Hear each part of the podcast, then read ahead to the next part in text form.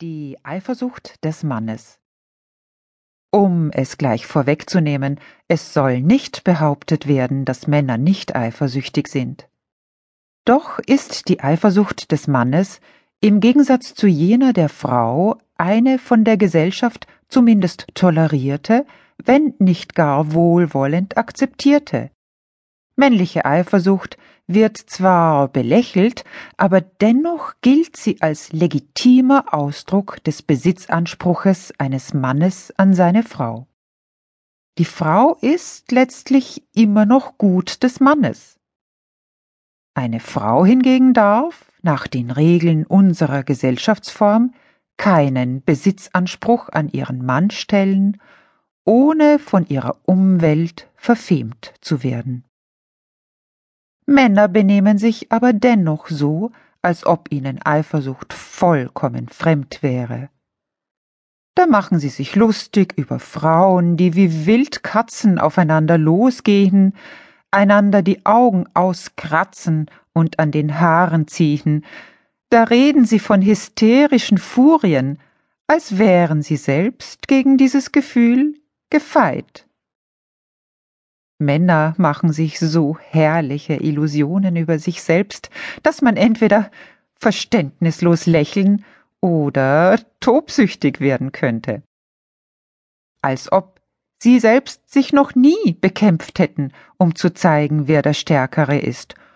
Oder wozu, glauben Sie, gibt's Boxkämpfe, Formel 1 Rennen, Alpinabfahrten, Fußballmatches? Ganz klar, da zeigt sich, wer der Stärkere ist. Und wenn ein Mann nicht selbst sportaktiv ist, dann sitzt er garantiert vor dem Fernseher, um zu wetten, wer denn nun gewinnen wird. Wenn schon selber keine Muskeln, dann zumindest die geistige Größe, um beurteilen zu können, welcher der Größte ist. Glauben Sie bitte nicht, ich entwickle mich zur Hetzerin gegen die Männer, weit gefehlt. Dazu mag ich sie viel zu sehr, mit all ihren Macken, mit all ihren Geheimnissen vor uns und vor sich selbst. Was jedoch noch lange nicht bedeutet, dass sie es wirklich geheim halten könnten, dass nämlich ein ganz normales Männerleben fast ausschließlich von Eifersucht geprägt ist. Nur wird's bei den Herren der Schöpfung in andere Worte gekleidet. Rivalitätskampf, Durchsetzungswille, Tatkraft, Beschützerinstinkt.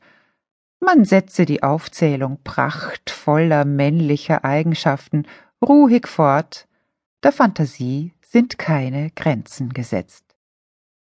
Allein schon die Auflistung der Dinge, auf die Männer eifersüchtig sind offenbart, dass wir uns wegen unseres Busen, Jugend und Schlankheitsneides auf Claudia Schiffer, Cindy Crawford oder Kate Moss ganz und gar nicht zu genieren brauchen.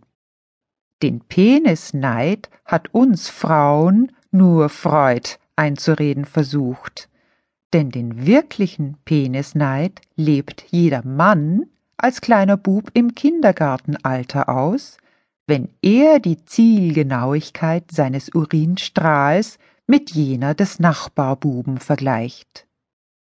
Ein paar Jahre später ist es dann die Länge des eigenen guten Stücks, die misstrauisch mit utopischen Zahlen in diversen Playboy-Artikeln und Online-Magazinen verglichen wird. Sobald Mann das Führerscheinalter erreicht hat, findet er sich vielleicht damit ab, wie lang denn nun sein ganzer Stolz geraten ist. Denn nun gilt die Potenz des Boliden als Maßstab für das eigene Sexualvermögen.